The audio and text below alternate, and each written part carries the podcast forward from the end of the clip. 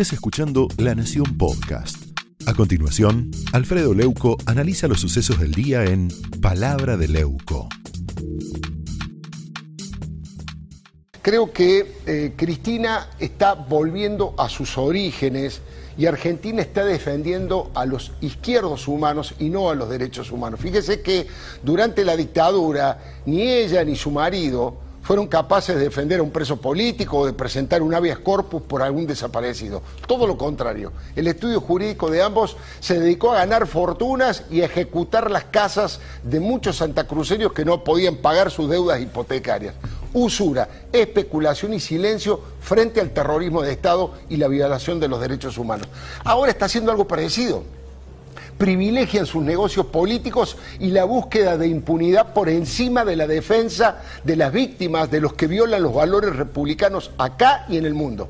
Mire, en apenas una semana, el gobierno tomó tres decisiones distintas y contradictorias sobre la dictadura de Nicaragua.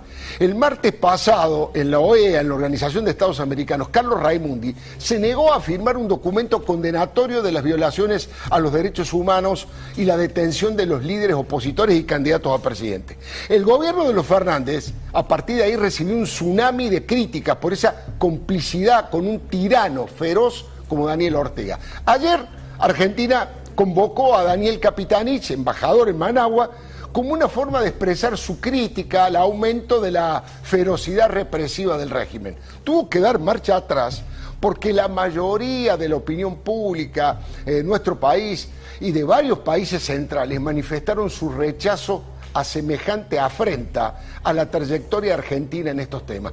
Parece que el arrepentimiento les duró muy poco porque esta mañana volvieron a emitir una señal de apoyo al totalitarismo nicaragüense. Argentina se negó a firmar otro documento de apoyo a la democracia, a la libertad de los presos políticos, la vigencia de los derechos humanos, la realización de elecciones libres y transparentes.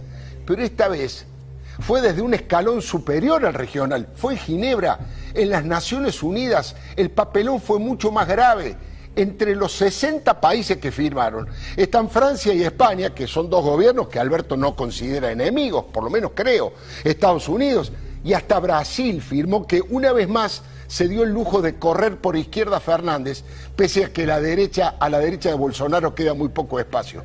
Mire, este gobierno es tan errático, mediocre y jurásico en su ideología que nos produce vergüenza ajena porque nos deja siempre del lado de los países menos democráticos del mundo y los que más violan los derechos humanos. Es terrible. Cristina, que es la jefa del jefe del Estado, entiende que sus aliados estratégicos son grupos terroristas como Hamas, países como Cuba, Venezuela, Nicaragua, Rusia, Irán, China. Dime con quién andas y te diré quién eres.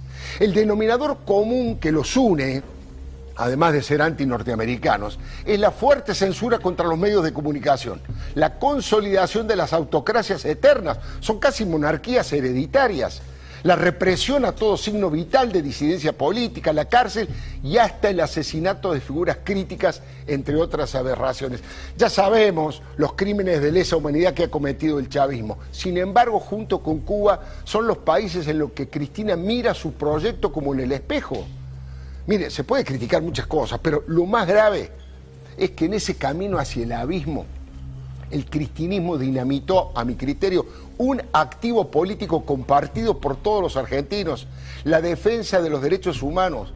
Somos conocidos en el mundo por muchas cosas nefastas, ¿no? Defolteadores seriales, por ejemplo. Pero somos conocidos por pocas cosas positivas. Una de ellas era que Argentina, Raúl Alfonsín mediante, se transformó en un faro de defensa de la no violencia política, de la libertad y la democracia en nuestro país y en todo el planeta.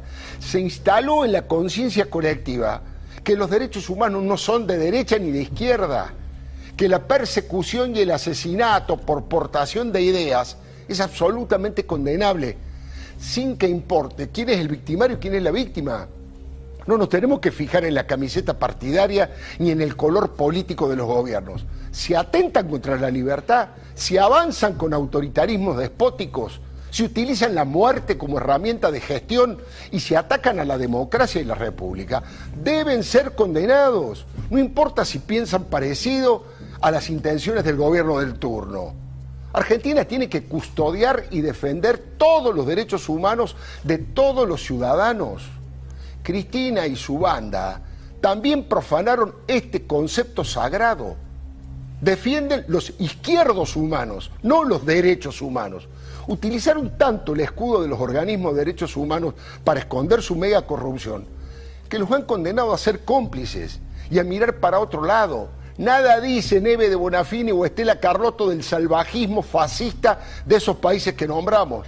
Por lo bajo dicen, no le queremos ser el juego ni ser funcionales a la derecha pero se tragan sapos monumentales y convalidan, por ejemplo, el feudalismo de Gildo Infran en Formosa o las expresiones de odio racial de Alberto Samit.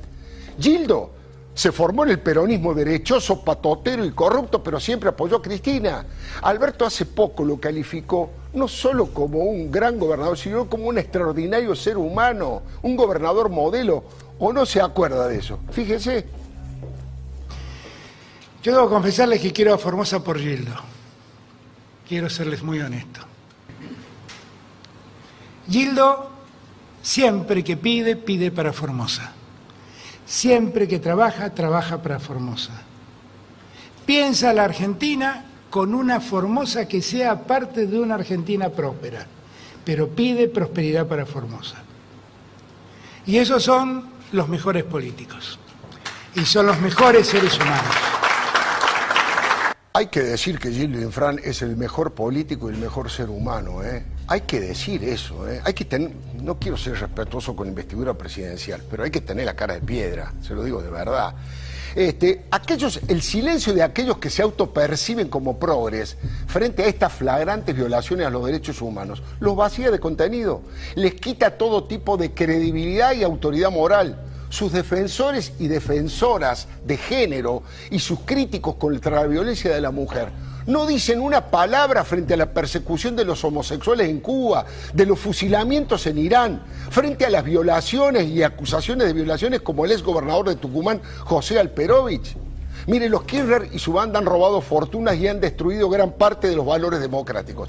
Han querido colonizar la justicia y todavía quieren, estatizar de prepo todo lo que funciona, quedarse con todo y para siempre, y eso es gravísimo, sin duda. Pero tal vez lo que la historia no les va a perdonar jamás es haber destruido el principal legado del padre de la democracia, Raúl Alfonsín. La defensa de los derechos humanos era nuestro orgullo nacional era nuestra pequeña victoria compartida frente a tanta grieta moral. Era el único punto que nos cohesionaba como nación. Esa herencia de Alfonsín, los Kirchner también la dinamitaron. Ojalá algún día Dios y la patria se lo demanden. Le doy mi palabra y en instantes quiero saber la opinión del diputado Alfredo Cornejo sobre Nicaragua, Venezuela y esta actitud que ha tenido el gobierno de los Fernández de prácticamente dinamitar la idea de la defensa de los derechos humanos. Esto fue Palabra de Leuco, un podcast exclusivo de La Nación. Escucha todos los programas de La Nación Podcast en www.lanacion.com.ar. Suscríbete para no perderte ningún episodio. Estamos en Spotify, Apple Podcast, Google Podcast y en tu reproductor de podcast favorito. Seguí escuchando La Nación Podcast.